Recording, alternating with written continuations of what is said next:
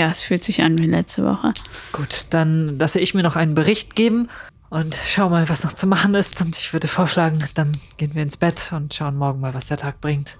Ja, ich gehe ja auch äh, ins Bett. Ich weiß gar nicht, was ich hier soll. Ich wünsche euch eine gute Nacht. Gute Nacht, Beusel. Bis morgen.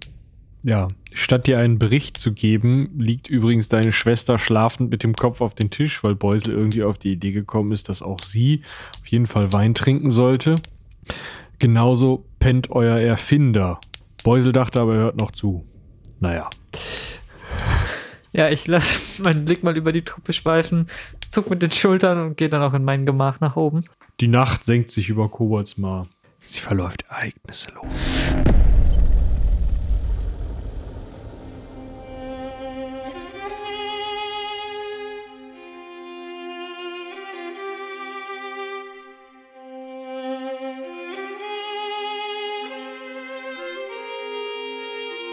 Heldenpicknick Koboldsmar.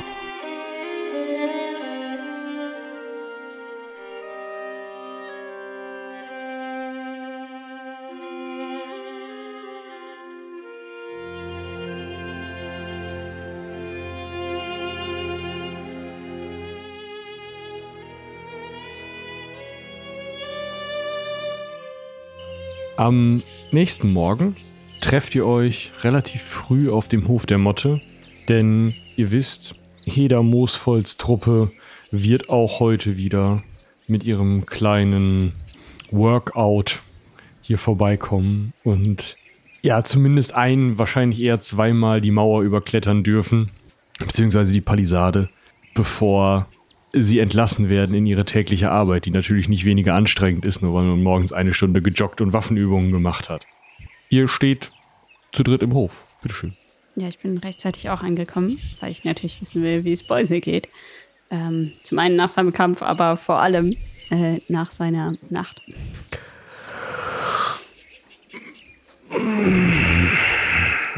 Sagen wir mal so, wenn jemand die Sonnenbrille schon erfunden hätte, dann hätte ich definitiv eine auf. Sie würde auf jeden Fall nicht schaden. Zum einen, um die Augenringe zu verbergen und zum anderen, um die doch strapazierten Augen vom Sonnenlicht ein bisschen abzuschirmen. Ich versuche das mit den Händen so, so mit einer Hand flach über den Augen so ein bisschen und ja, gebe auch noch nicht ganz so viel von mir. Ah, schau mal, Beusel, so ein schöner Sonnenaufgang. Es hat sich doch gelohnt, so früh aufzustehen. Nicht? Na gut. Gleich müsste Heda aber hier mal aufschlagen. Das ist ungefähr die Zeit, wo er normalerweise draußen in meinen Radau veranstaltet. Wenn du dir das nä- nächste Mal nachts, wenn du nicht schlafen kannst, überlegst, dass wir früh aufstehen, dann komm doch bitte selber und weck, nicht, weck mich und schick nicht Hild, ja? Ach, sie macht das doch immer wunderbar mit ihrer lieblichen, lauten Stimme. Wenn ich den Weinkrug mit nach oben genommen hätte gestern, wie eigentlich vorgesehen, dann hätte ich immerhin was zum Schmeißen gehabt. Du bist noch nach oben gekommen? Ja, ich komme immer noch nach oben. Oh, ich Das dachte, stimmt. Du wärst da auf deinem Sessel auf eingeschlafen. Nee, Wahnsinn. ich bin ja nicht irgendwer. Aber ich glaube, ich habe ähm, die Truppe schon irgendwo da hinten rennen sehen, als ich hier hingegangen bin. Also lang kann es nicht mehr dauern. Ja, warum, warum warten wir nochmal auf die? Was wollen wir von denen? Heda Moosfold, er hatte irgendwas erzählt von dem Druiden und dass er jemanden im Wald kenne. Und diese Person, vielleicht kann sie uns verraten, wo der Druide ist. Aber dafür müssen wir erst rausfinden, wo sie ist. Und wenn Heda Moosfold sie kennt, vielleicht kann er uns ja zu ihr bringen oder so. Ich weiß auch nicht. Meine Güte, das ist ja so wie, ich habe da mal so ein Lied gehört von einem relativ unbegabten Barden. Ich komme nicht mehr auf seinen Namen, aber das Lied war ganz passabel. Das hatte irgendwas mit einem Passierschein zu tun. Da mussten die, die Leute, die diesen Passierschein haben wollten, auf jeden Fall auch von über hier Pontius nach Pilatus und Ja, wie Ja. du meinst. Aber ich frage mich, wie diese ganzen Ereignisse alle zusammenhängen können. Ich meine, da muss doch ein Druide oder so dahinter stecken. Krabbeltiere, Wolfsmenschen, Bäume. Es ist, als ob der ganze Wald, die ganze Natur sich gegen uns verschworen hat. Ich meine, vielleicht hat auch dieses garstige Federvieh, was uns hin und wieder mal terrorisiert mit seiner zarten Stimme, etwas damit zu tun. Ich meine, ich kenne mich damit nicht aus, ob jetzt Druiden ausschließlich für sowas verantwortlich sind, wenn es im Wald mal rumspukt, oder ob das auch andere magische Wesen oder magiebegabte Wesen sein können. Ich weiß es nicht, aber ich lasse nochmal meinen Blick so über die Motte schweifen. Wir müssen langsam irgendwas hiervon geregelt bekommen. Meine Eltern sind immer noch verschwunden und eigentlich müssten wir ihnen nach, aber stattdessen sitzen wir hier fest und jagen irgendwelche Geister. Wie war das? 24 Stunden und dann kann man es eigentlich schon vergessen? Nee, Moment, das war bei, bei Vermissten oder so. Das weiß ich nicht. Du hast doch immer mit der Garde gesoffen in, in Gareth. Hast Ja. du letzte Nacht komisch geträumt, oder wie? Wieso geträumt? Wenn ich trinke, träume ich nie. Ah. Ja, 24 Stunden. Was ist das für ein Zeitraum? Da kann ja alles passieren. Genau. Bei uns. Hm. Aber ähm, meint ihr, dass dieses Federvieh nicht vielleicht auch von dem Druiden irgendwie abhängt? Also, dass der vielleicht einfach einen großen Vogel verzaubert hat? Ich Naja, habe nie von Druiden gehört, die fliegen können. es war ja diese Hexe, das Federvieh. Also in meinem Kopf sind Druiden immer elterliche, lustige Herren, die eigentlich lieb sind. Und hin und wieder mal erzürnen, wenn man an der Borke sägt oder sowas. Ich weiß es nicht, aber das erscheint mir doch alles etwas übertrieben für einen Druiden. Und wenn er dahinter steckt, also hinter allem, dann hat er sicherlich eine äußerst plausible Erklärung dafür. Ja, aber vielleicht ist es auch ein böser, garstiger Druide, der mit dem Leben abgeschlossen hat oder so. Oder er hat im Moment eine komische Art, uns das mitzuteilen, dass er nicht damit zufrieden ist, was wir tun. Er könnte uns auch einfach einen Brief schreiben. Wer auch immer dieser machst du nix Druide ist, ähm, erstmal will ich rausfinden, wo er ist und dann will ich mit ihm reden. Und dann gucken wir mal, ob wir ihn nicht dazu bekommen können, uns entweder zu helfen oder diesen Spuk, äh, diesem Spuk ein Ende zu bereiten. Ja, Von hinter der Palisade hört ihr einen kleinen Chor in Laufschritt und mit lauten Stimmen und einer flüsternden. Koboldsra, das ist mein Dorf. Wir hauen Goblins in den Torf. Und ähnliche Sätze, Könnte von dir sein, Beuse. bevor dann, darf doch sehr. bevor dann Schlingen sich um die Palisadenspitzen ziehen, sich festzurren, eine Decke auf die äh, Palisade geworfen wird und dann die einzelnen Dorfbewohner, äh, die alle nur noch mit irgendwelchen Hosen bekleidet sind und Tiere schwitzen, sich da drüber werfen. Auf der anderen Seite sich dann an einer weiteren Schlinge, die sie dann erst festmachen, wieder runterlassen und unten in so eine Kampfhaltung gehen, während sie dann einen Stock, den sie sich vorher an einer Schlinge über den Rücken geschmissen hatten, wieder rausholen. Und äh, wenn dann alle unten sind, bauen sie dieses Konstrukt mehr oder weniger wieder ab und joggen so an euch vorbei. Und Heda Moosfold, der tatsächlich derjenige ist, der da am besten rübergekommen ist, obwohl der augenscheinlich über 70 ist, ähm, bleibt dann bei euch stehen. Herr Baron, äh, Sie wollten mich sprechen? Ja, ein fantastisches Spektakel, was ihr uns hier liefert. Äh, Sie sind tüchtig, nicht wahr? Ja, ein wenig langsam, aber ansonsten tüchtig. Ja, das hört man doch gern. Heda, wir haben dich heute hier erwartet, weil ich eine Frage an dich habe. Das hatte ich erwartet. Ja, ich erwartete das. Ähm, meine Frage ist, ihr, ihr habt mal davon gesprochen, dass ihr den Druiden kanntet. Ja, flüchtig. Ja, und äh, der Druide, er hatte noch andere Bekannte, nicht wahr? Eine seltsame Frau? Ja, eine Hexe im Wald. Eine Hexe? Natürlich. Ein, ein, eine Vogelhexe? Nein, eine ähm, Katzenhexe, wenn man so will. Also, sie Katzen. hat eine Katze. Hexe. Ach Gott. Ja, ähm, wir möchten dieser Dame gerne einen Besuch abstatten. Wie finden wir sie? Es ist nicht ganz einfach. Ihr geht an meinem Haus vorbei aus dem Dorf heraus. Ja. Und ähm, nach ungefähr knapp 700 Schritten, 650, 700 so die Kante, sind auf der rechten Seite ähm, irgendwo in den alten Buchen einige Pilze, Pilze. Aha. an den Buchen wachsen. Oh, das ist ungewöhnlich. Bücherpilze. Buchen. Bu Buchen, Pi- Buchenpilze. Buchenpilze. Ja.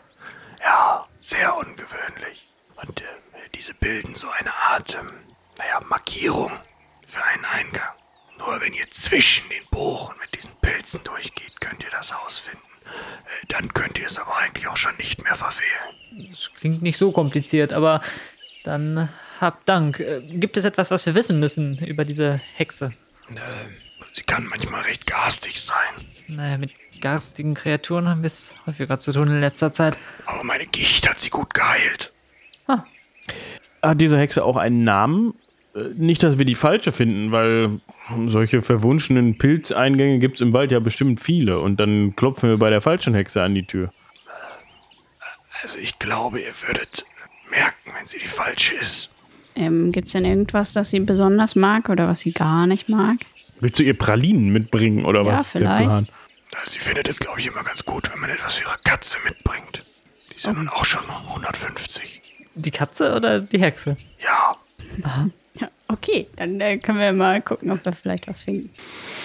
Ähm, und wie ist das jetzt genau mit dem Druiden? Der kennt die Hexe, aber können wir den auch irgendwie finden? ich habe ihn viel zu lange nicht mehr gesehen. Er würde euch eigentlich finden, wenn es ein Problem gibt. Und Es gibt eine ganze Menge von Probleme. Er hatte die Angewohnheit, ähm, irgendwann mit den ersten Sonnenstrahlen des Tages in meinem Schlafzimmer zu stehen und mir irgendetwas zu erzählen. Und ähm, nun ja, das soll er wohl auf der Motte auch schon gemacht haben. Bisher war er nicht hier, auch wenn wir ihn gut gebrauchen könnten. Aber dann danke, Heda, und weiter wachsam bleiben. Ihr wisst, die Sache mit den wilden Tieren im Wald. Ja, wilde Tiere. Ähm, Heda, ich hätte noch eine Frage. Haltet ihr es für möglich, nun ich kenne diesen Druiden nicht und auch nicht sein Aggressionspotenzial, haltet ihr es für möglich, dass er für diese oder zumindest für einen Teil dieser Vorkommnisse verantwortlich sein könnte? Ja, also, wenn ihm was nicht passt, hat er das meistens erst mal gesagt, bevor er äh, Maßnahmen ergriffen hat. Und wenn er Maßnahmen ergriffen hat, wie haben die dann so normalerweise ausgesehen? Oder ist es dazu nie gekommen? Ja, das waren dann so Sachen wie, ähm, dass das Bier sauer wurde, irgendwas mit dem Getreide gemacht hat. Oder äh, vielleicht mal, dass die Bäume im Winter noch mal Blätter bekommen haben. Aber ein, ein Baum, der um sich schlägt und schreit, das klingt eher nicht nach ihm. Nein, eigentlich war das immer ein ganz, also ein bisschen spinnert, aber sonst ein ganz umgänglicher Geselle. Und dann müssen wir zumindest die Hexe mal fragen, ob sie etwas damit zu tun hat. Das klingt zumindest für mich nach meinem Bild von einem Druiden, was ich eben erzählt habe. Bisschen spinnert, aber lieb und nett. Also muss ihm irgendetwas zugestoßen sein. Ja, dann hoffen wir mal, dass deine Theorie stimmt und dass wir ihn vielleicht finden können oder retten oder wie auch immer. Vielleicht ist er auch wahnsinnig geworden. Gut, Heda, dann äh, wünsche ich noch ein, ein erfolgreiches Training und äh, meldet euch umgehend, wenn ihr irgendetwas Ungewöhnliches bemerkt. Sehr wohl. Jetzt schneller. Und seine Truppe joggt wieder los. Okay. Ja. Was mag eine 150 Jahre alte Katze? Fisch? Was passiert wohl, wenn wir diese Buchenpilze pflücken, durch die wir eigentlich durchgehen sollten? Ist die Hexe dann dort eingesperrt? Hm, Im Zweifel wachsen sie direkt. Das wäre aber langweilig. Ich will sie zumindest nicht sauer machen, aber ich weiß nicht, Katzenkraut, was etwas fressen kann. Katzenkraut, was denn bitte Katzenkraut? Ah, diese Minze, oder? Es gibt doch dieses Gewürz. Hab ich ja noch nie von gehört. Und wir könnten einen Abstecher am Friedhof vorbeimachen. Der, ähm, Menzel. äh, der Menzel kennt das bestimmt. Vielleicht hat er was davon in seinem Garten. Oder auf dem Friedhof. Ja, ist ja eigentlich sein Garten. Nicht, dass er Also wir Totengräber wäre, bestatten aber unsere Toten in seinem Garten? A- Andersrum, er hat Nein. seinen Garten auf dem Friedhof. er hat eine Beziehung zu dem Friedhof, wie zu dem Grob. Und hat er dann auch eine Beziehung zu den Toten wie zu seinen Pflanzen? Nö, seine Pflanzen sind ja eigentlich so, so Beerenfrüchte und so. Ich wollte gerade sagen, die Aprikosen und Brombeeren waren gut. Gut. Ähm, Wie fit fühlst du dich? Wenn du es genau wissen willst, dann fühle ich mich so fit, dass ich eigentlich gerne wieder in meine Kammer gehe und nochmal drei Stunden schlafe. Aber Du siehst auf jeden Fall aus, als hätte man dich in ein Fass gesteckt und zweimal den Berg hinauf und wieder hinuntergerollt. Aber Ohne vorher den Wein rauszunehmen. richtig. Wie sieht's aus? Ein kleiner Ausflug? Frische Luft? yay. Wir haben Ich hätte da allerdings noch einen anderen Vorschlag. Wir könnten auch sonst einfach. Wie hieß die noch? Die alte mit ihrer Katze. Mit der fetten Katze, die wir gerettet haben. ja, die mit den Geschichten. Ja, die könnten wir auch einfach fragen, ob sie noch ein paar Katzenleckerlis hat. Und sonst nehmen wir einfach ein Schälchen Milch mit, beziehungsweise eine Flasche. Das klingt gut, ja. Dann müssen wir nicht hinter irgendwelchen Minzblättern hinterherlaufen, die die Katze dann im Endeffekt doch nicht mag. Milch mag jede Katze. Das Ja. stimmt. Müssen wir nur zügig genug unterwegs sein, dass sie uns nicht sauer wird. Außerdem können wir dann die Geschichtenerzählerin einmal bei Jen vorbeischicken. Dann Ja. kann sie vielleicht den Part des Geschichtenerzählens übernehmen und unserem Insektfreundchen ähm, weitere Geschichten erzählen. Da wird Jen sicher, äh, Jen sag ich schon, ne? da wird die aber Kopf draufstehen, die alte Dame. Schön in so ein spukiges ehemaliges Jagdschloss rein, ab in den Keller und mit so einer Insektenlady Geschichten austauschen. Da sehe ich die komplett. Ja, vielleicht kann sie Katze ja, auf dem Schoß, Kraul, Kraul. Ja, vielleicht können sie sich irgendwie einigen, das auf einen Ort mit Tageslicht. Genau, sie kann ja bei. Jen erstmal vorbeigehen. Den haben wir übrigens gestern noch befreit. Hatten wir das schon erwähnt? Der äh, ist jetzt wieder bei seinen Kohlemeilern. Der also wir haben es erzählt, aber ob du dich daran erinnern kannst. Nö, aber es freut mich für ihn. Er erschien mir ein bisschen leidend in diesem Keller. Ein bisschen. Wer hätte nicht gelitten in diesem Keller? Gut, also auf zu, Der Katzenlady. Hildegunde Buchweiz. guck mal, Buche. Das scheint heute so das Ding zu sein. Ja. Die muss ja Ahnung davon haben, was die Buchenpilzhexe, was die, was die Katze von der Buchenpilzhexe gerne so schlabbert. Ne? Das also, Klingt nach einem Plan. Kommt Kinder, nicht bummeln. Ich laufe mal so relativ ziellos vorweg. Du meinst, du humpelst voran, bis wir dich überholen. Ja, genau. Ja, das Haus von Hildegunde Buchweiz ist ja direkt am äh, Fuß der Motte. Das heißt, es ist nicht besonders weit für euch.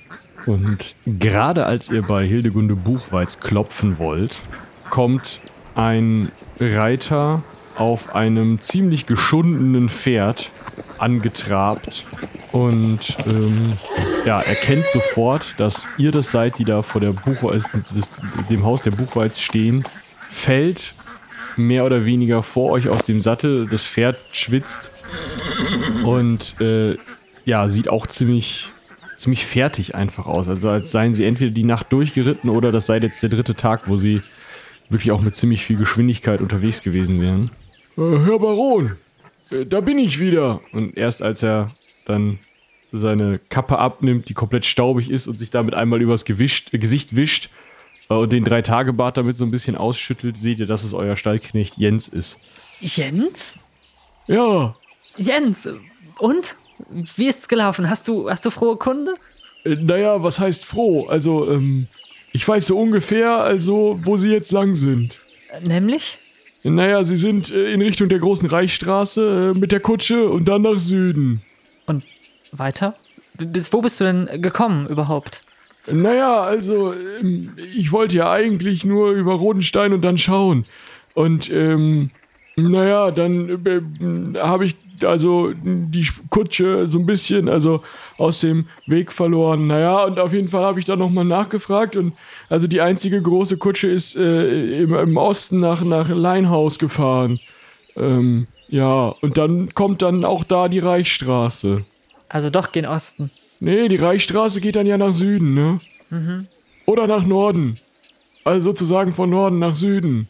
Oder von Süden nach Norden, je nachdem, wie man fährt. Ja, ja, ich, ich habe schon verstanden. Und was kommt dann, wenn man nach Süden fährt? Äh, dann, äh, Wehrheim irgendwann. Wer Hain oder wer Heim? Heim, die große Stadt. Ach so. Und, und nach Norden? Äh, ja, der, der, der Neunaugensee. Gut, dann danke dir, Jen. Hast du noch etwas in Erfahrung bringen können? Irgendetwas, was uns helfen kann, zu verstehen, was hier vor sich geht oder wo sie meine Eltern hin verschleppt haben? Ja, n- nur, dass sie mit der Kutsche da wohl relativ schnell durchgeprescht sind. Ja, das dachte ich mir schon fast. Aber du kannst nicht sicher sagen, ob sie die Reichsstraße gen Norden oder gen Süden genommen haben. Nein, das, das wussten sie in Leinhaus nicht. Also, wahrscheinlich sind sie gen Süden, weil gen Norden kommt ja nicht mehr viel, ne? Ja, gut, aber wenn man, ich sag's mal so, wertvolle Geiseln verstecken, verschleppen möchte, dann fährt man vielleicht eher in die Gegenden, wo nicht mehr so viel kommt.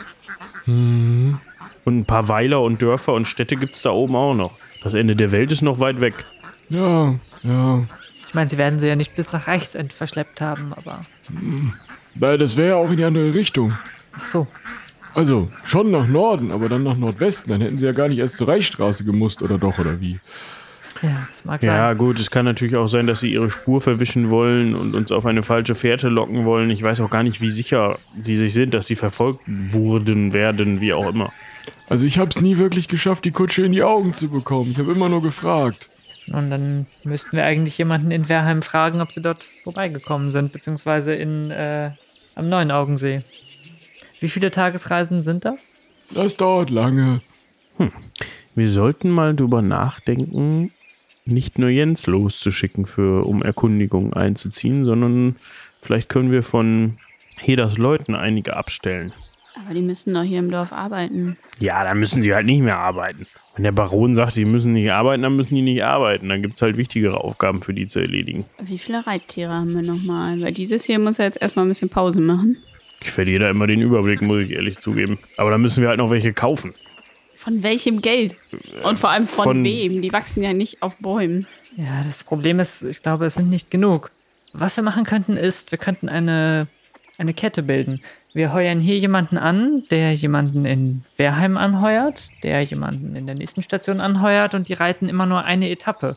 Und dann sind sie schneller hin und wieder zurück und können uns schneller Bericht erstatten. Oder wir fragen unsere Freunde im Wald. Wie weit war das nochmal weg? Oder so, vielleicht haben sie ein, ein Netzwerk und können ein bisschen schneller kommunizieren. Ja, es gibt doch sonst auch so Botenreiter. Ja, da habe ich auch gerade drüber nachgedacht. Wie heißen die denn nochmal? Die haben wirklich Posten und Stationen in sehr vielen Städten. Ich komme nicht mehr drauf.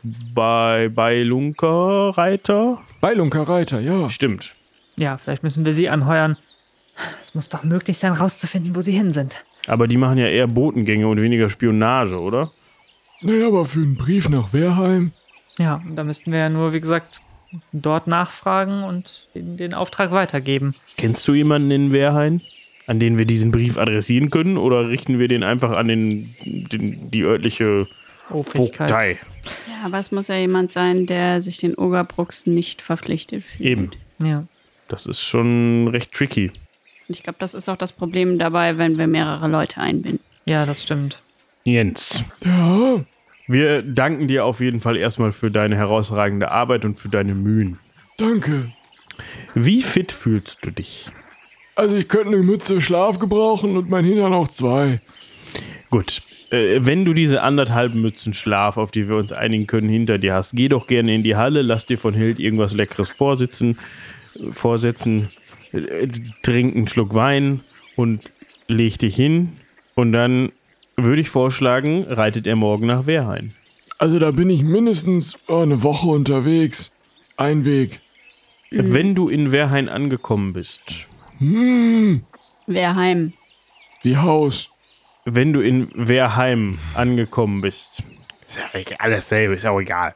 Es gibt ja zum Glück nicht beides, dementsprechend wirst du nicht, dich, das nicht verfehlen. Und etwas in Erfahrung bringen konntest, dann schickst du einen Beilunker Reiter. Wir geben dir etwas Geld dafür mit. Ist das eine gute Idee? Ja, das, das klingt gut. Also, noch ein Spezialauftrag? Aber warte definitiv bis heute Abend, weil wenn wir jetzt gleich was anderes rausfinden, könnte es sein, dass sich das nochmal ändert. Das stimmt, ja. Also, komm erstmal wieder in Ruhe an, mach dich frisch und vielen, vielen Dank für deinen Auftrag. Du hast uns wirklich sehr weitergeholfen. Wir könnten uns natürlich auch noch mal mit den drei ehemaligen Ogerbruck-Soldaten Soldaten. Befassen und sie noch mal befragen, ob sie vielleicht doch was wissen. Ja, Sie wirkten recht planlos, aber vielleicht wissen Sie zumindest, wo hier die nächsten Stationen sind, wo die Ogerbrucks normalerweise einkehren.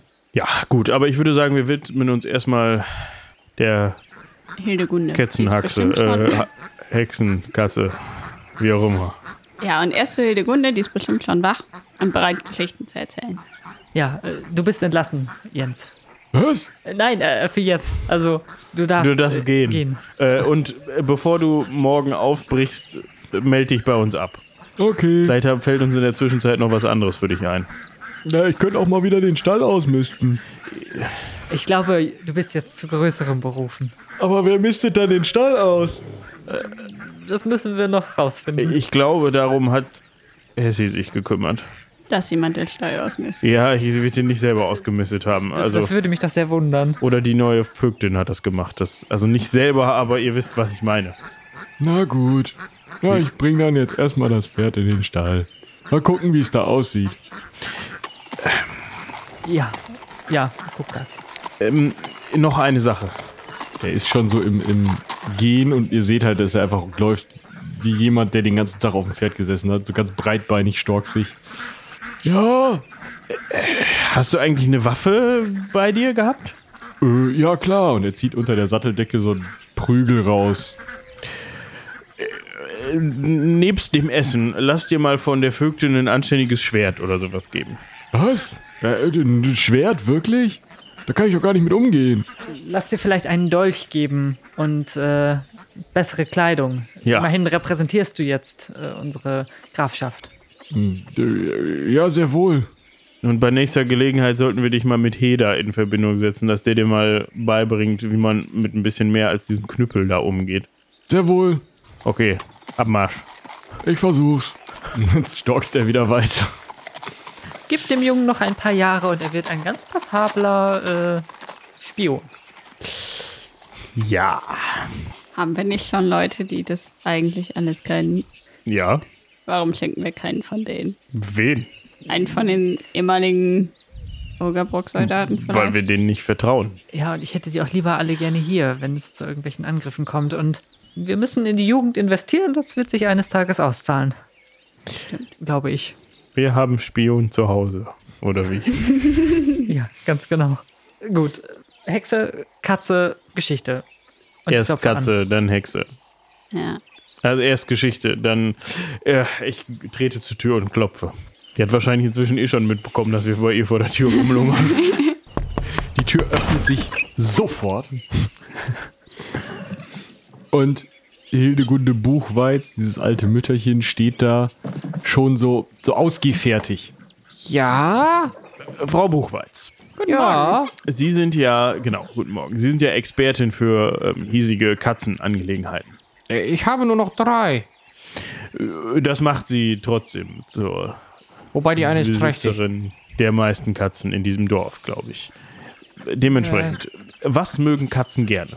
Gehe ich richtig in der Annahme, dass sie gerne Milch mögen? Ja, wenn sie drankommen, nicht?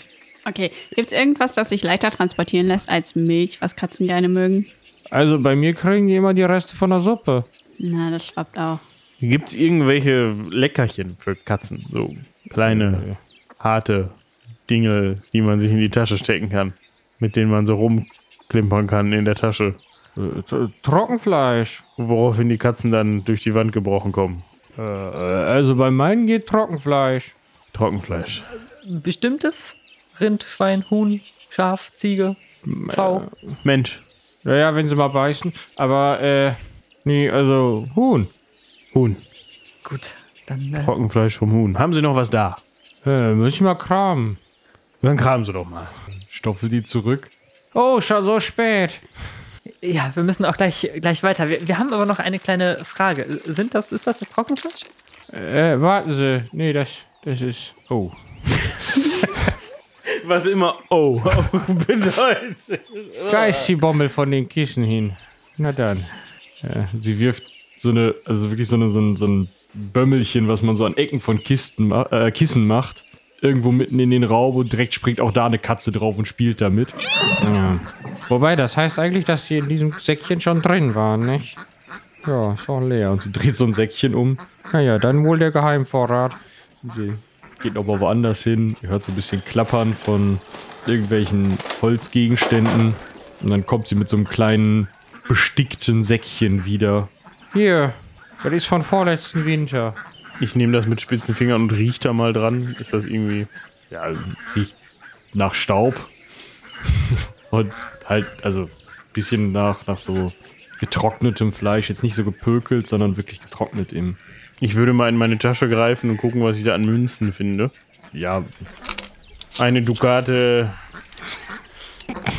fünf Silberlinge und ein bisschen Gekröse drin und ich bin so drei relativ. Heller, vier Kreuzer. Ja, also irgendwie so ein, weißt du, so ein typisches, ja, wenn ich mal irgendwo einkehren will. So. Und ich habe das so in meiner Handfläche liegen und schieb das da so ein bisschen rum, guck sie so an und äh, schieb die Dukate mal so an die Seite und denk mir so, ach komm, so ein Silbertaler muss rein. Hier, bitte, bitte sehr. Das ist, äh, Und das ist aber, das ist ja geradezu zu viel. Das ist ja Nee, viel nee. äh, das ist ja. für ihre Mühen und äh, können sie was Schönes für die Katzen kaufen, ne? Apropos Mühen, wir hätten da auch noch eine kleine Frage. Also ein, ein Ach, das ist gar nicht die Bezahlung für das Trockenfleisch, sondern sie haben noch irgendwas anderes vor sich, Schlingel. Ja, doch, das ist fürs Trockenfleisch. Wir haben nur noch eine Bitte an Sie. Äh, und zwar, äh, Jen Tassilo, der Köhler, Köhler. Ja, genau. Er war jetzt einige Tage im Wald und ich glaube, er fürchtet sich immer noch sehr. Er ist jetzt wieder bei sich zu Hause und ich Der glaube, wohnt doch im Wald. ja, also tiefer im Wald und ich glaube, er möchte ein paar Geschichten hören. Äh, Wenn ihr ihn vielleicht besuchen könntet und mit ihm einige Geschichten austauschen könntet über die Gegend hier oder was euch gerade so in den Sinn kommt, das Dem wäre Köhler. wunderbar. Dem Köhler, ja. Jen, Er hat einiges über das verlassene Schloss, worüber wir uns letztes Mal unterhalten haben, rausgefunden. Rausgefunden. Ja, Was macht ihr denn da? naja, der wohnt im Wald. Und dann war er auch mal in einem Schloss. Das kann er euch, glaube ich, selbst erzählen, wenn er mag. Aha. Äh, Muss ich auf irgendwas achten? Hm, Nee. Keine Insekten platt treten, wenn es geht. Ich kram noch mal Also so ein nicht bisschen. extra. Ich hole noch mal die, die Hand, die immer noch um die Münzen geschlossen sind, aus der Tasche und gib mir noch so ein Silberstück. Ah ja, dann. ja, dann werde ich meine besten Geschichten auspacken. So, Dann nehme ich mir doch mal ein Krüglein Milch mit. Und dann fängt sie wieder an zu kramen und vergisst, dass die Tür offen ist. Ja, gut. Äh, tschüss dann, ne? Tschüss, gehabt euch wohl. Ja, ja. Und ja, so überhaupt kein Gefühl dafür haben, wie viel Geld ich da gerade ausgegeben habe. So, so ja, ja. Ist ja auch nur zum Teil mein Geld. Zum aber Teil. Wie auch immer. Ich habe auch kein Verständnis für Geld. Ich nehme auch kein Geld mit nach- aus dem Haus im Koboldsmar. Warum auch?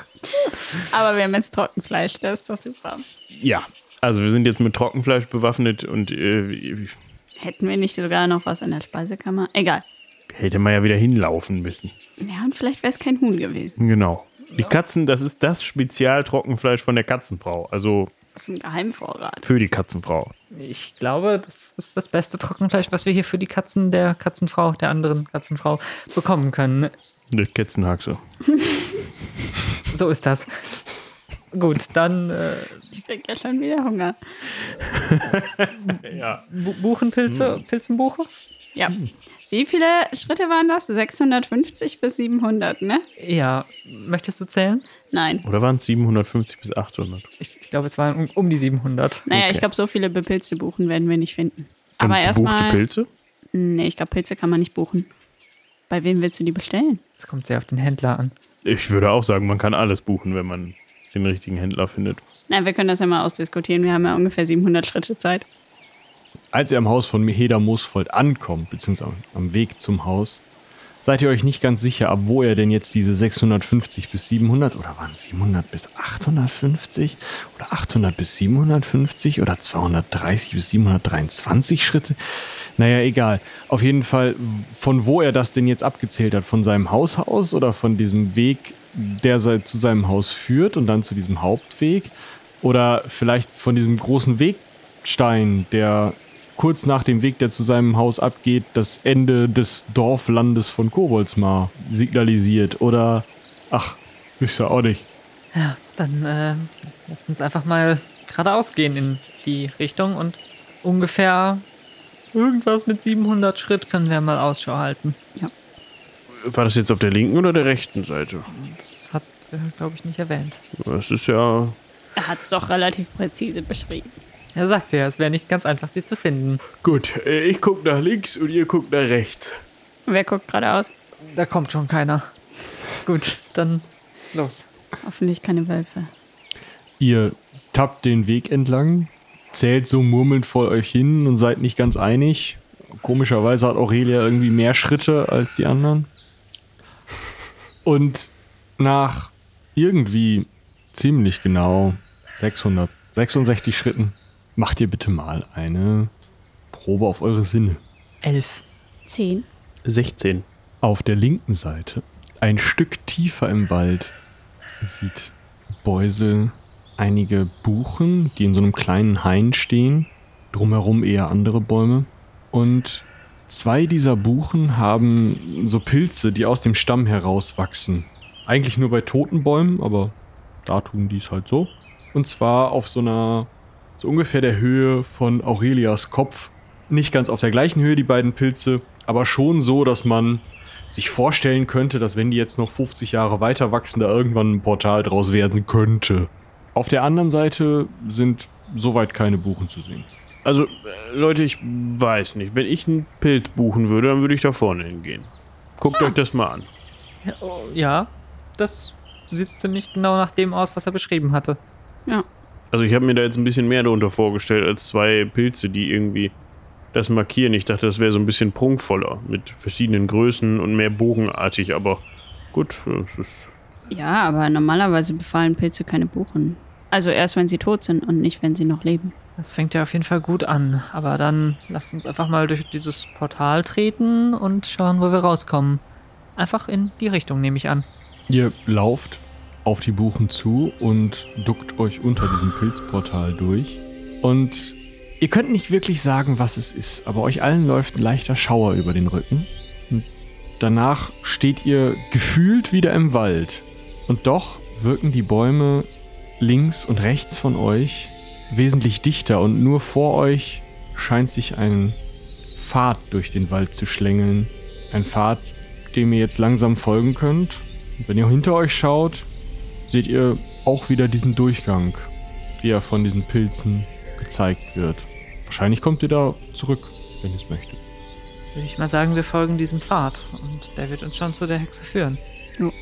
Das ist irgendwie so ein Ding in Koboldsmal, ne? dass man sich so fancy Behausungen schafft mit irgendwelchen kryptischen Eingangsportalen, die nicht jeder Mann oder jede Frau finden kann. Also ich muss sagen, da sind wir mit unserer Motte ja doch schon ein bisschen hinten dran. Das stimmt. Vielleicht, vielleicht können wir sie ja mal fragen, ob man da was machen kann. Magischer Natur. Dass man die Motte erst sieht, wenn man drin ist oder so. Dann, das wäre praktisch, weil dann könnte man sie auch viel schlechter einnehmen. Dann kommen die Ogerbrooks eines Tages vorbei und die Motte ist weg. Aber Das die wär- wissen ja, wo sie war. Ja, aber die sehen sie ja dann nicht mehr. Und dann denken sie, oh, die haben die Motte eingepackt und mitgenommen. Ist bei der Motte nicht auch irgendwie noch so was Unheimliches im Keller? Ja, auch darum könnte sich mal jemand kümmern. Kann ja mit verschwinden. Eins nach dem anderen. Auf geht's. Ja, Ihr kommt um eine Ecke in diesem Waldpfad und vor euch tut sich eine recht große Lichtung auf, auf der auf dem Boden viele kleine Beete angelegt sind, die immer umschlossen sind, entweder von Steinen oder von Weidengeflecht oder vielleicht auch mal von einer kleinen Hecke. Alles nicht so richtig getrimmt, sondern einfach natürlich gewachsen und dann hat sich eben die Hecke überlegt, dass sie jetzt in dieser Form auch bleiben möchte. Und in der Mitte der Lichtung steht auf einem Baumstumpf, der vielleicht drei Meter in die Höhe wächst, auf den ausladenden und sehr waagerecht wachsenden Ex äh, Ästen dieses Baumes eine Hütte. So als sei diese Hütte zuerst auf dem Boden gewesen und dann sei der Baum darunter gewachsen, um sie einfach mal drei Meter in die Luft zu heben. Um sie herum sind eben diese Äste und beschatten die Stellen, die von den Beeten scheinbar wirklich Schatten brauchen. Oben, am oberen Ende der Leiter, die zur Hütte führt, steht eine junge Frau, irgendwo in ihren Zwanzigern, mit so rotbräunlichem Haar, mit einem Stab in der Hand und scheint euch schon zu erwarten und schon genau zu wissen, was da gerade und wer da gerade auf sie zukommt. ich ähm, streiche mir mal die Kleidung ein wenig glatt und stelle mich etwas aufrechter hin und gehe mal einige Schritte auf die Dame und das Haus zu. Und äh, ja, ich stelle mich natürlich in einigem Abstand vor das Haus hin, in, in respektvollem Abstand. Äh, hallo, ähm, Quint Audinius von Treublatt, mein Name. Der Baron, der amtierende Baron von Koboldsmar. Verzeiht unser plötzliches Eindringen, unseren spontanen Besuch. Plötzlich ist das nicht, aber guten Tag.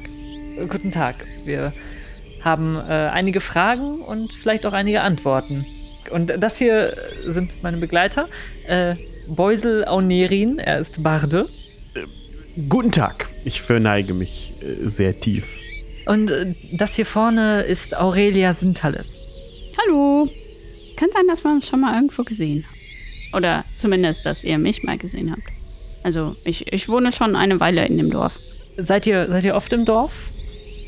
Wenn man meinen Beruf hat, meidet man die Menschen teilweise. Aber ich hatte vor, ja, vor so ein paar bisschen, ist schon, ist schon ein bisschen her. Da hatte ich eine Abenteuergruppe. Hm. Aber ich schwafel, nee, nee. In alten Geschichten brauchen wir hier nicht zu schwafeln. Warum seid ihr hier? Ähm, wir haben Fragen. Eine ganze Reihe von Fragen, würde ich mal meinen. Ja, das haben die meisten.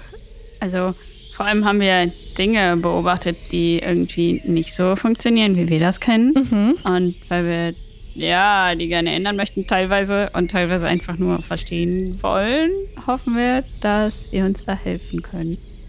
Also, um das nochmal vorne wegzunehmen, es geht hier nicht um Bienchen und Blümchen oder sowas, wie man vielleicht meinen könnte bei Aurelias Ausführungen, sondern äh, es haben sich doch schon sehr, äh, teils sehr schreckliche Dinge rund um Kobolds mal ereignet und wir müssen dem nachgehen und wir müssen das richtig stellen und wir haben das Gefühl, wir laufen so ein bisschen im Kreis herum und fangen vieles an und bringen nichts zu Ende und ich würde sagen, dass wir euch erreicht haben. Wir sind, sind übrigens vom, vom lieben Heda an euch vermittelt worden. Er richtet, lässt, glaube ich, Grüße ausrichten. Ich weiß nicht. Ja. Und ähm, wir hoffen, dass ihr uns bei der Aufklärung dieser mysteriösen Fälle ein wenig helfen könnt.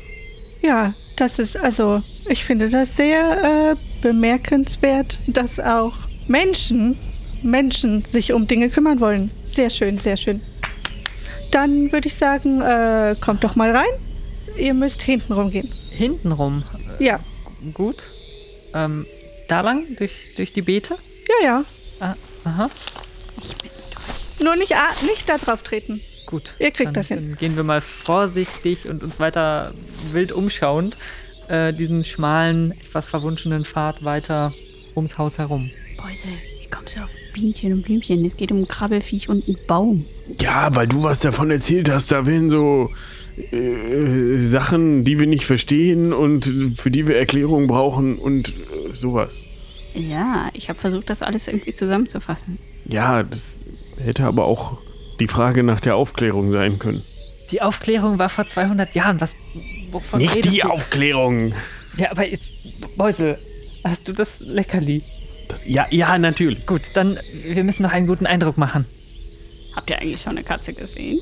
Nee. Noch nicht. Okay, aber bei dem Garten ist gut, dass wir keine Katzenminzen mitgebracht haben. Ja. Wo geht's denn jetzt hier eigentlich nach oben? Hier, hier rum? Ich äh, schieb noch mal ein Blatt zur Seite. Ja, ich stehe oben und ich habe meinen Stock und ich, äh, ihr hört so ein Holz auf Holz Geräusch und ich stoße den zweimal in den Boden und der Baum ist so freundlich und hilft euch mit einer Treppe.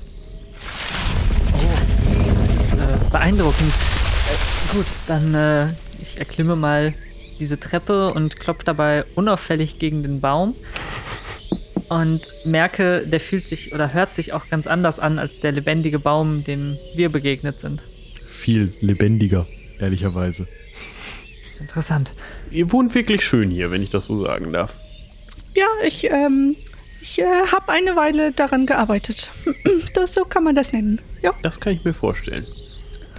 Hier oben ist dann auch diese riesige Katze, die Binja ihr eigen nennt. Ähm, das ist Jinx. Ähm, ihr könnt froh sein, dass er euch Hallo sagt. Er ist der, der, die Tage nicht so äh, gesellschaftsfreundlich, aber mal schauen. Hallo, Jinx. Allerdings, äh, wir Hallo. haben eine kleine Aufmerksamkeit mitgebracht. Vor allem für die Katze. Ich meine, ihr dürft auch sicherlich gern naschen, aber ich hole mit spitzen Fingern dieses bestickte kleine hutzlige Beutelchen hervor und öffne es und reiche getrocknetes Hühnerfleisch. Uns wurde von einer ausgewiesenen Katzenexpertin versichert, dass dies äh, ein ausgewiesener Leckerbissen für Katzen sein soll. Schauen alle wahrscheinlich gespannt auf Jinx. Und ich so, du kannst ruhig nehmen, wenn du möchtest. Und er ist so unsicher, aber ähm, anscheinend möchten wir freundlich sein. Deswegen äh, nehmen wir dankend das äh, getrocknete Hühnerfleisch an. Und äh, er verzieht sich schon mal rein. Man hört ein leichtes Äh, gut, äh, nun, ähm, ihr wohnt wirklich außergewöhnlich, wenn ich das mal so sagen darf. Wie lange wohnt ihr schon hier? Nennen wir es eine Weile. Ja, ja. Und währenddessen gehe ich so in die Tür rein. Kommt rein, kommt rein. Ja, wenn das mit den Antworten so weitergeht, Danke. dann werden die ja besonders stichhaltig. Beusel. Gut, äh, ich folge mal hinein in dieses Baumhaus. Ihr hättet nicht gedacht, dass es innen so groß ist. Also es ist ein großer Raum am, als Erdgeschoss kann man sagen oder als erstes Baumgeschoss, wie nennt man das da? Und ja, ist so eine Art Wohnzimmer, ne? gemütlich eingerichtet, große Feuerstelle, ein Kessel, der da drauf sitzt, wie sich das nun mal gehört. Ich weiß, also, entweder gibt es gleich Essen oder irgendwas wird gerade gebraut.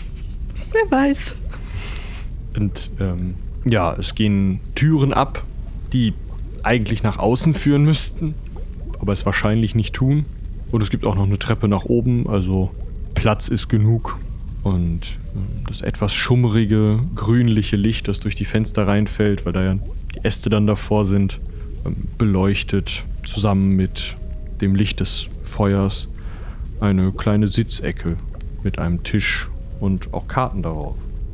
Dann äh, setzt euch doch mal. Habt ihr Lust, was zu trinken? Oh ja, sehr gern. Trinken ist immer gut. Ja, danke. Okay, dann würde ich sagen, geht der Reihe nach mal zu diesem Schrank. Ich deute auf einen, eine Anrichte und öffnet die rechte Tür der Reihe nach. Sagt schön bitte und danke. Dann bekommt ihr, was ihr euch wünscht. Ich äh, streiche einmal über die Anrichte, klopfe zweimal drauf und sage, eine Tasse schönen Kakao bitte. Aber in mittelwarm. Es ist schon warm genug draußen. Bitte schön. Ich öffne die Tür, es knarzt ein bisschen. Tada. Ich hole meinen Kakao raus, sag Danke und mach die Tür wieder zu. Ich, ich verstehe. Dann äh, eine, eine Limonade mit einem Spritzer Zitrone. Bitte. Ja, und ich klopfe und äh, nehme auch mein Getränk heraus. Und das ist äh, ein, ein faszinierendes Konstrukt. Ja, ja, ich habe ein bisschen dran getüftelt. Es hat, es hat ein bisschen gedauert. Äh, es kamen ein paar merkwürdige Sachen zusammen, aber oh, macht, macht ruhig weiter, macht ruhig weiter. Ja, ich überlasse Aurelia den Vortritt. Okay, ich ähm, schaue nochmal nach draußen zu den ganzen Blüten, die von Bienen umschwirrt werden und klopfe auch an die Tür und sage, hm, ich hätte gern einen Krug kalten, leichten Met, bitte. Öffne die Tür und bin irgendwie überrascht, aber dann auch irgendwie doch nicht, nach dem, was ich vorhin beobachtet habe, dass da tatsächlich ein, ein Steingefäß steht mit Met drin. Dankeschön. Ich nehme das raus und ähm, suche mir ein Plätzchen an dem Tisch. Vielleicht finde ich ein Kissen oder so, dass ich ein bisschen höher sitze und auch auf den Tisch gucken kann. Beusel hat ein verschmitztes Grinsen auf den Lippen, vollführt die Geste, die er da gerade gesehen hat und sagt, ich hätte gerne ein eisgekühltes Glas trockenen Nährsander. Bitte. Und öffnet die Tür und findet auch dieses Weinglas vor sich und nimmt einen Schluck, kriegt große Augen und sagt, das ist wirklich Nährsender. Ach, wollte da jemand testen? Na, schön, dass es funktioniert hat. Ist dieses Möbelstück zufälligerweise, ich streich noch mal so über die Anrichte ganz liebevoll, käuflich zu erwerben? Weise, nicht jetzt. Ähm, Gewinn, wir brauchen sowas. Später. Nicht später. ich werde ein bisschen sauer, das merkt ihr daran, dass es ein bisschen dunkler im Raum wird und sagt, okay, ich sehe darüber hinweg, aber nein. Schade. Nun, vielleicht äh, später.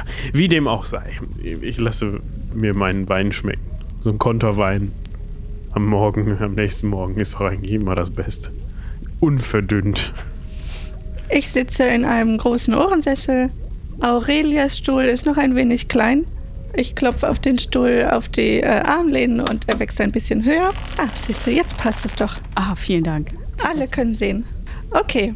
Möchten wir dann zur ersten Frage kommen oder. Ähm, sehr gern, aber äh, zum einen, wie ist denn euer Name? Ah, ach, auf meine Tage werde ich schon vergesslich. Tut mir leid, mein Name ist Binja. Binja, ist das ein häufiger Name unter Hexen?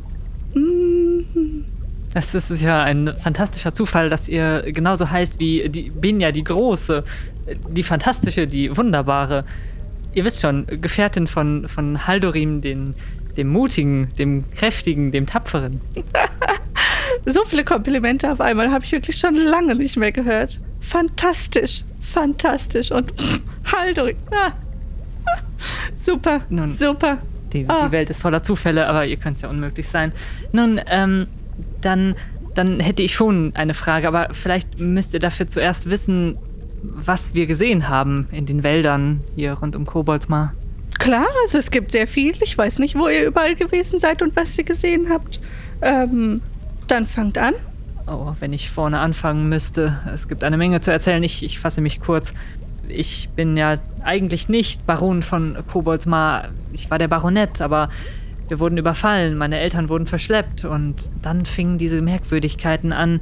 Der Kobold von Koboldsmar, vielleicht kennt ihr ihn sogar persönlich, er ist verschwunden. Wir haben nur eine Dämonenfratze gefunden, stattdessen eingeritzt in Stein und Holz. Dann ist da ein Baum, der sich von kleinen Tieren zu ernähren scheint. Er saugt ihnen irgendwie die Lebenskraft aus und er schlägt um sich. Er hat den armen Beusel hier von klein gehauen. Äh, Und dann haben wir da noch äh, die, das merkwürdige Schloss.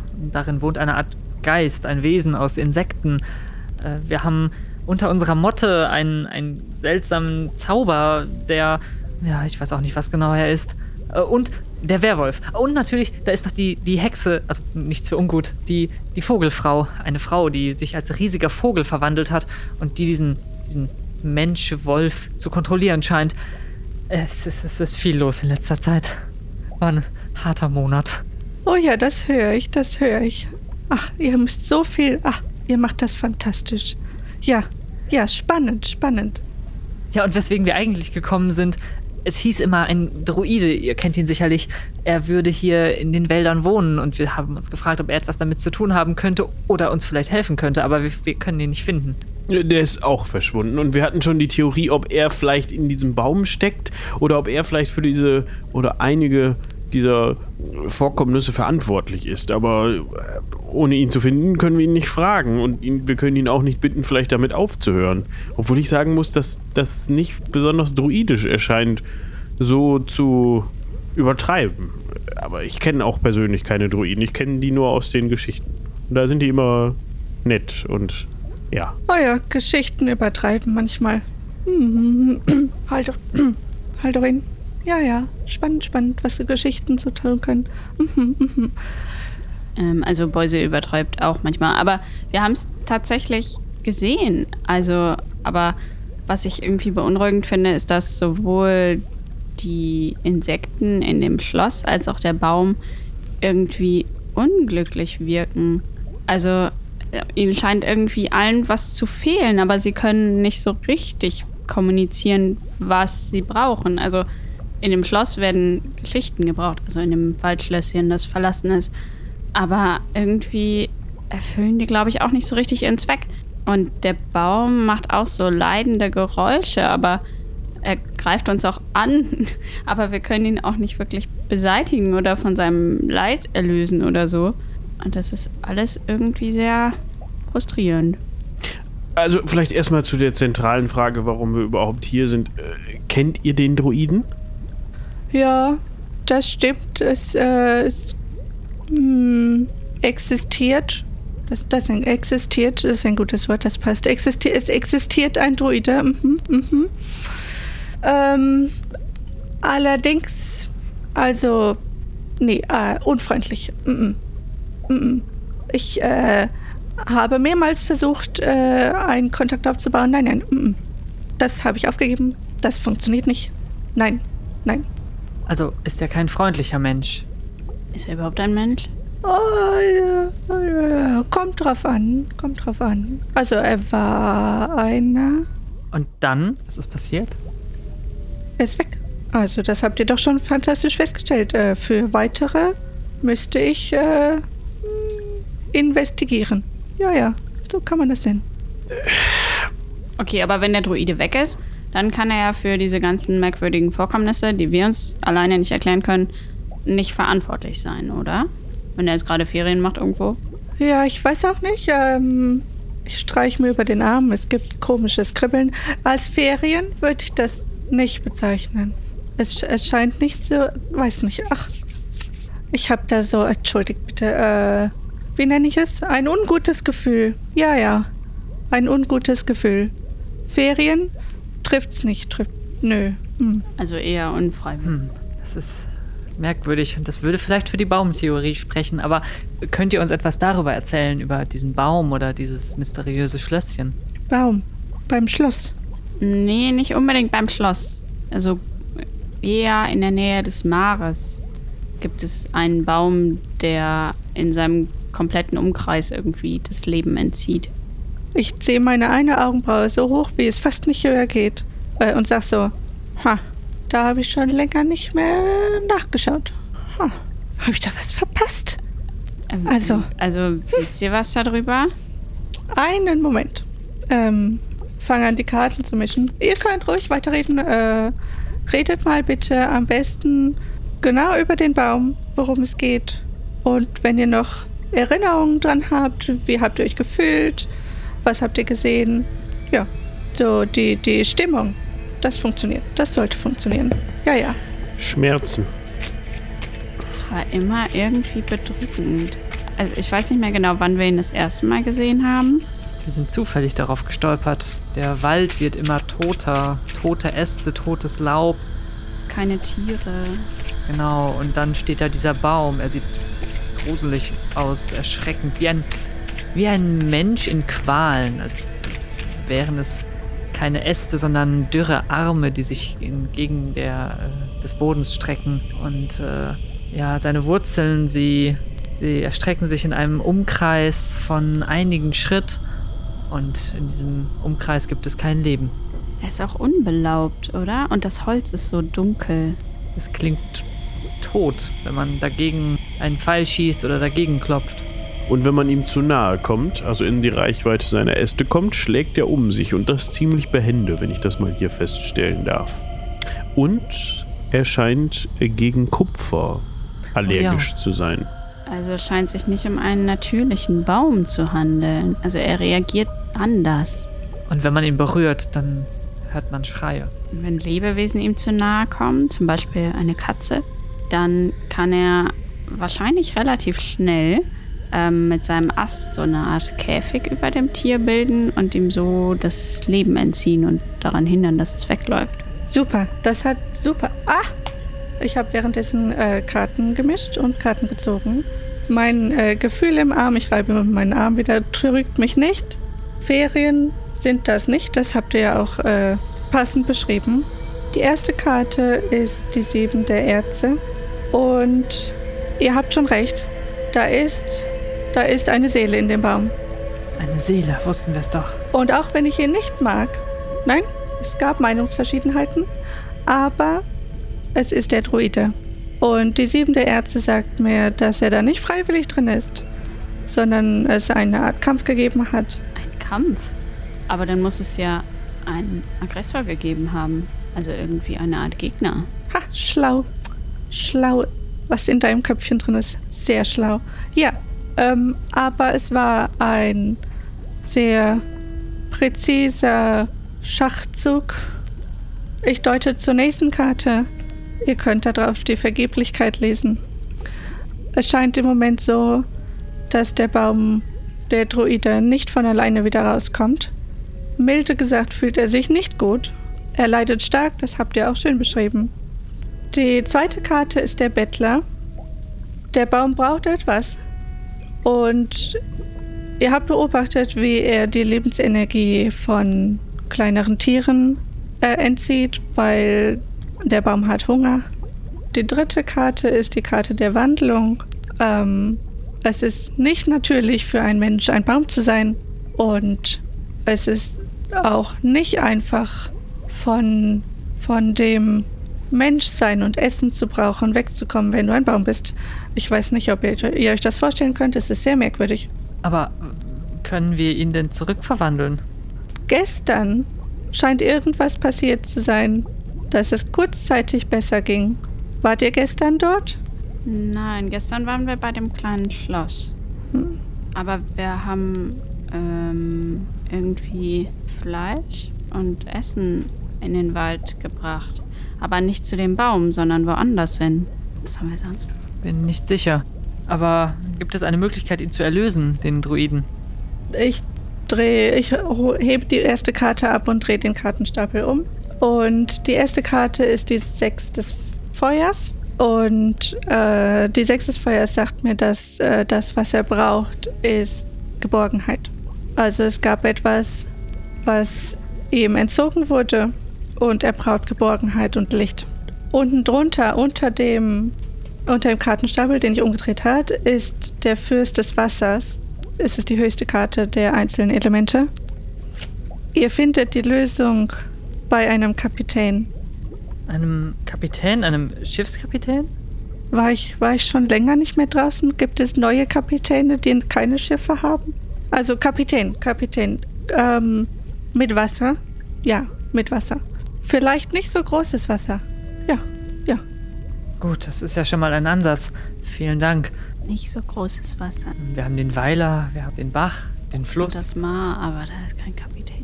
Aber Pflan also Licht und Wasser klingt jetzt erstmal nach klassischer Pflanzennahrung und nicht unbedingt nach Hunger auf äh, irgendwas Menschenmäßiges. Ich werde diesen Baum nicht gießen. Naja, von sicherer Entfernung. Ihr sagt, ihr habt immer mal wieder versucht, Kontakt zum Druiden aufzubauen. Äh, wisst ihr noch, was er gerne gegessen hat? Es ist schon eine Weile her. Also, ähm, eine längere, längere Weile. Das war keine wichtige Information, die mein Gehirn gespeichert hat. Nein, vor allem, nein, wenn man so unfreundlich ist, mm -mm, mm dann merke ich mir auch keine Lieblingsgerichte. Nee, nee, nee, nee. Schade. Verständlich. Aber Süßspeisen, ja, warum kommen mir Süßspeisen in den Kopf? Weiß ich nicht. Süßspeisen. Versucht's. Ja. Wir alle mögen Süßspeisen, nehme ich an. Also wir brauchen Süßigkeiten für den Druiden. Geborgenheit, Licht und einen Kapitän. Ihr findet da schon was. Ich glaube an euch. Okay. Ich habe so weihnachtliche Gefühle auf einmal. Bei Kapitän? Nee, bei kryptischen Aufgaben. Also, ja, das stimmt. Mag sein. Ich glaube, die wichtigste Frage ist ja wohl, was mit meinen Eltern passiert ist. Sie wurden ja verschleppt bei dem Überfall auf Koboldsmar und leben sie noch? Wo sind sie? Was können wir tun, um sie wiederzufinden? Wir haben schon Jens losgeschickt, aber er war leider nicht so erfolgreich, wie wir dachten.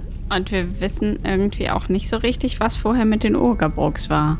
Also die Ogerbrooks haben ihn äh, verschleppt. Jens oder eure Eltern? Achso, nein, ähm, meine Eltern natürlich. Ah. Jens ist in bester Verfassung und er reitet morgen wieder los. Er ist der Stallknecht. Ach, Jens. Ach, der war noch so ah, der war noch so klein. Ja, witzig. Ja, er, er kommt Kümmert aus sich immer Koboldsmar. gut um die Tiere. Eure Eltern. Ähm, sagt, was ist eure letzte Erinnerung? Ja, letzte Erinnerung an meine Eltern ist, wie sie aus der Motte hinausgestürmt sind. Es gab den Alarm, dass Koboldsmar angegriffen wird und wir haben Feuer und Fackeln gesehen. Ach, ein, stopp, stopp, einen Moment. Ich, äh, ich beuge mich nach vorne und hau ein bisschen auf die Kristallkugel. Ich heb sie hoch und schüttel sie rum und denk so und sag so, also wirklich die Verbindung, das ist irgendwas, also hm, ganz schlecht, ganz schlecht.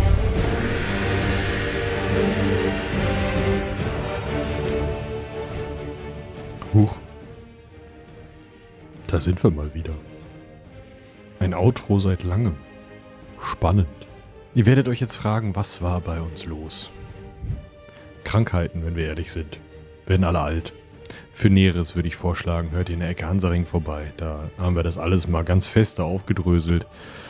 Aber wir können sagen, wir sind jetzt alle wieder auf aufsteigenden Ästen, zumindest Zweigen, und gehen davon aus, dass wir die nächsten Veröffentlichungen intakt hinbekommen und bis zum Ende der Staffel durchziehen werden, um uns dann eine weitere Pause zu gönnen. Wie ihr das also kennt. Trotzdem vielen, vielen, vielen Dank, dass ihr immer noch dabei seid, wenn ihr das hier hört. Dass ihr euch mein Gelaber am Ende auch noch anhört. Auch dafür danke. Danke, dass ihr uns die Treue gehalten habt. Auch bei Patreon und Steady. Wir können sagen, auch da wird wieder was passieren. Wie schnell das geht, müssen wir leider mal schauen. Danke zu sagen habe ich natürlich auch noch an Julian für die Musik und an Sophia für den Schnitt und an Robin, der das hier alles zusammengerührt hat. Und, wie gerade schon erwähnt, an diejenigen, die unseren Bonus-Content bei Patreon und Steady hören und uns dafür mit dem einen oder anderen Obolus unterstützen. Namentlich sind das Und hier springe ich kurz ein, weil Michael die Liste noch nicht vorliegen hatte. Also, vielen Dank an Falk, Eike, Tutti, Sebastian, Alex, der Raubfriese, Dungeon Wars, Jacob, Christian, Fuba, Mirko, Patarchus, Charlie, Isa, Jonas, Fabian, Nerin, Torben, Sebastian, Christian, Frank, Dörte, Lukas, Pascal, Julian, Florian, Janina, Susanne, Thomas und natürlich an Mirko von Steam Tinkerers Klönschnack. Und für euch und für alle, die jetzt noch dabei sind, ach, eigentlich für alle, also wenn ihr wen kennt, der das hört, aber nicht bis zum Ende hört, sagt ihm oder ihr auch nochmal, lasst uns Feedback da. Erzählt uns, wie ihr es findet. Lasst das Feedback auf Social Media da, ähm, knallt es uns unter die Folge als Kommentar auf seitenwälzer.de oder schreibt es an helden.seitenwälzer.de. In jedem Fall kommt es bei uns an und in jedem Fall nehmen wir es uns zu Herzen. Ja, und als letztes bleibt mir wie immer noch eine Kleinigkeit am Ende anzukündigen. Wir waren ja nicht alle krank, nicht? Es gibt eine neue kleine Novelle beim Klappkatapult. Und daraus nun ein kleiner Ausschnitt. Viel Spaß damit und bis zum nächsten Mal. Seien die Zwölfe mit euch.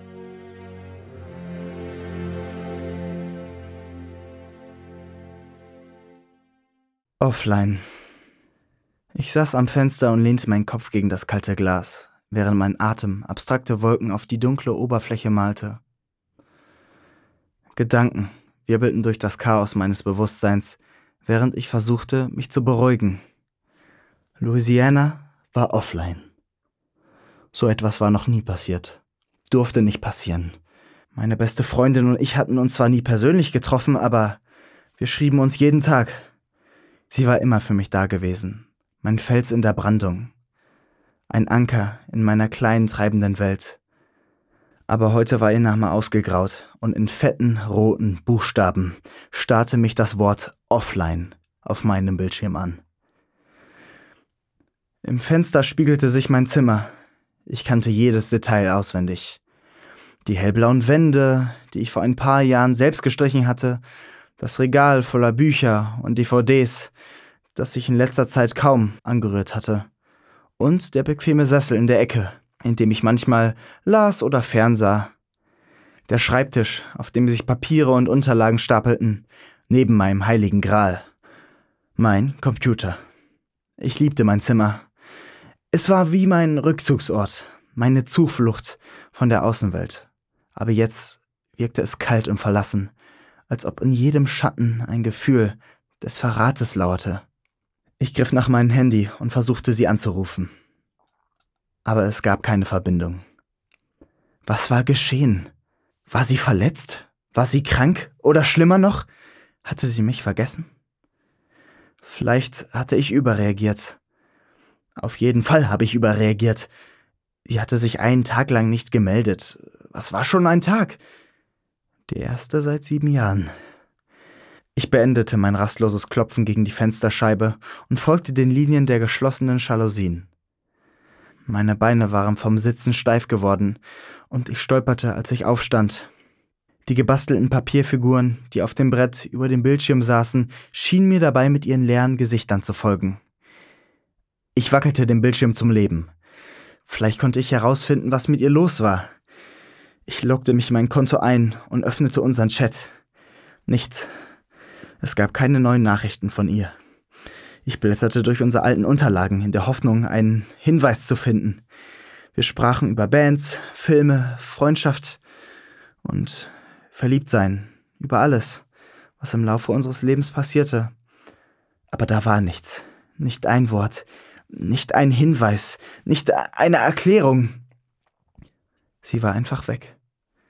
Ich seufzte, ging in die Küche, warf irgendwas Essbares in die Mikrowelle und wartete auf den hellen Piepton, mich aus meinen Gedanken zu reißen. Als ich in der Mitte meines Zimmers stand und ich wusste, was ich mit mir anfangen sollte, spürte ich, wie all die vertrauten Gegenstände um mich herum mich plötzlich bedrückten.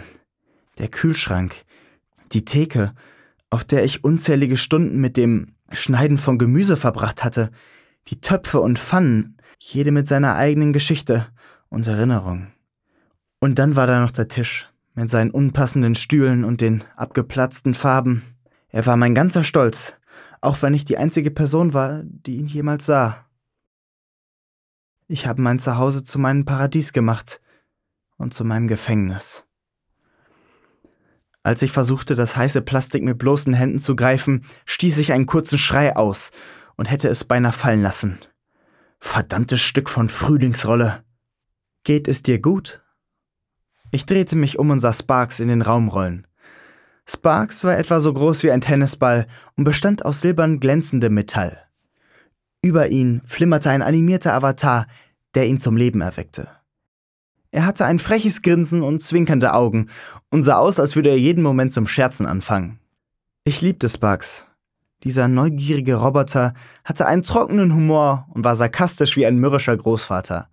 Aber er brachte mich mit seinen Kommentaren immer zum Lachen. Ich hatte ihn selbst gebaut, wie eine kleine Maus war er kompakt und wendig und verfügte über zahlreiche Sensoren und Kameras, mit denen er die Welt um sich herum wie ein echter Mensch erkunden konnte. Und er war brillant. Er konnte sprechen und lernen, oft schneller als ich. Er hatte auch zwei Greifarme, mit denen er Dinge greifen und manipulieren konnte. Ich hatte ihm beigebracht, wie man Kaffee kocht und die Zimmerpflanze gießt, und ich war immer wieder erstaunt, wie virtuos er das beherrschte. Was ist los? Der Avatar über ihm machte große Augen. Ist alles in Ordnung? Nein, murmelte ich, während ich versuchte, die Eingeweide meiner Frühlingsrolle zurückzustecken. Das heißt, also, ich weiß es nicht. Sparks rückte ein wenig näher. Du wirkst angespannt. Ach! Ich warf dem Roboter einen kurzen, aber wütenden Blick zu. Was ist passiert? Kann ich irgendwas tun, um Ihnen zu helfen? Dieses dumme Ding war immer so verdammt höflich. Nein, es ist Louisiana. Sie ist offline und ich habe keine Ahnung warum. Das ist seltsam. Haben Sie eine Ahnung, was passiert sein könnte? Nein! Es ist, als hätte sie sich in Luft aufgelöst. Was werden Sie tun? Ich hatte keine Ahnung. Ich konnte nichts tun. Ich konnte nicht einmal meine eigene Wohnung verlassen, um nach ihr zu sehen. In diesem Moment hasste ich mich dafür. Ich hatte immer damit zu kämpfen. So sehr. So sehr, dass ich seit Jahren nicht mehr draußen gewesen war. Und der Gedanke, meinen sicheren, vertrauten Raum zu verlassen, erfüllte mich mit Angst und Unruhe. Ich mochte es, wenn die Dinge geordnet waren. Und nicht nur das. Ich hasste das Chaos ebenso sehr, wie ich es liebte, logische Fragen zu stellen. Ich war Programmierer und ich liebte diesen Job. Die Suche nach Antworten auf beantwortbare Fragen oder zumindest zu wissen, wenn etwas überhaupt keine Antwort hatte. Und ja, das alles war Teil des größeren Problems. Ich hatte Louisiana nie persönlich getroffen, aber wir hatten unzählige Male gechattet und uns per Telefon und Videoanruf unterhalten. Ich kannte ihre Stimme und ihr Gesicht, als wäre es mein eigenes. Das war ein kurzer Auszug aus unserer neuen Novelle. Louisiana ist offline. Für mehr Informationen schaut gern auf klappkatapult.de vorbei.